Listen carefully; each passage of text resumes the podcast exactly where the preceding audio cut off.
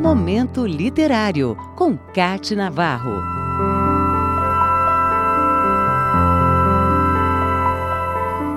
Em 1975, a ONU, Organização das Nações Unidas, oficializou o dia 8 de março como Dia Internacional da Mulher. O objetivo era lembrar as conquistas, os desafios e marcar a luta das mulheres por espaço em todas as áreas, e a literatura é uma das mais fortes porque mexe com a liberdade de expressão e criação.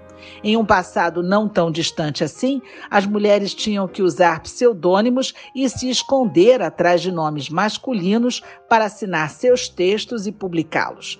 Muitas delas nem tiveram essa oportunidade porque a família não permitia. E a maioria, especialmente antes do século XX, guardava poemas ou escritos variados sem nunca assumir a autoria.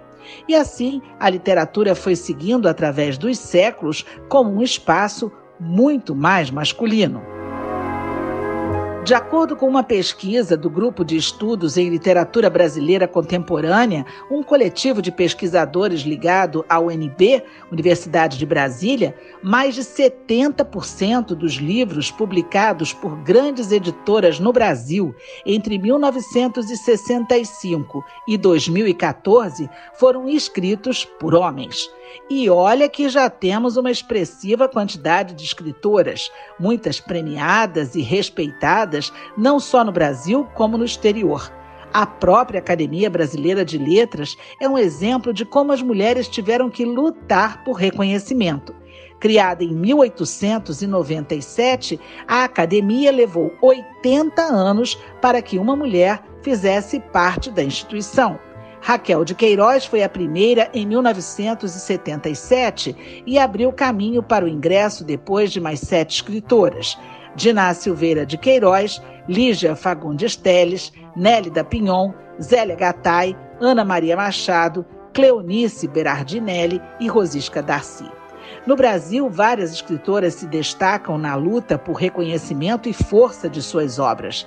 E o grande marco dessa batalha aconteceu com Nízia Floresta em 1932, quando publicou textos dela em jornais e assinou os textos. Seu livro Direitos das Mulheres e Injustiça dos Homens foi o primeiro a tratar de forma clara sobre os direitos das mulheres à instrução e ao trabalho no Brasil.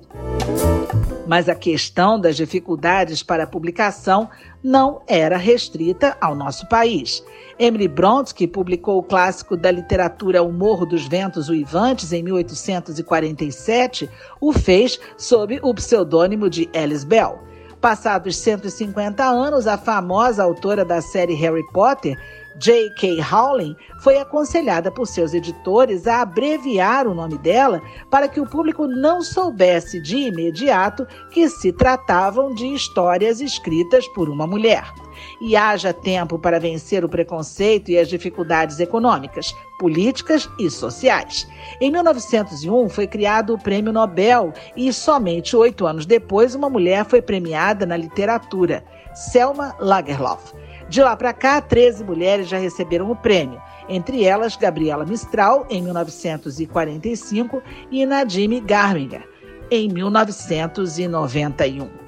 Premiações continuaram pelos vários países e o reconhecimento do talento por histórias que atravessam gerações também, como é o caso de Agatha Christie ou Virginia Woolf e Jane Austen.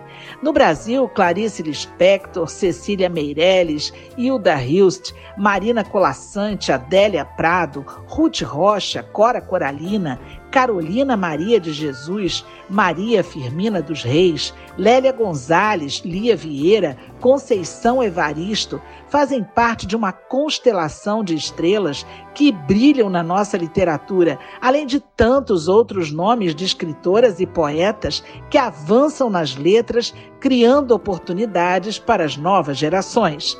As mulheres ganharam mais representatividade na literatura, mas o caminho ainda é longo para que ganhe a notoriedade merecida.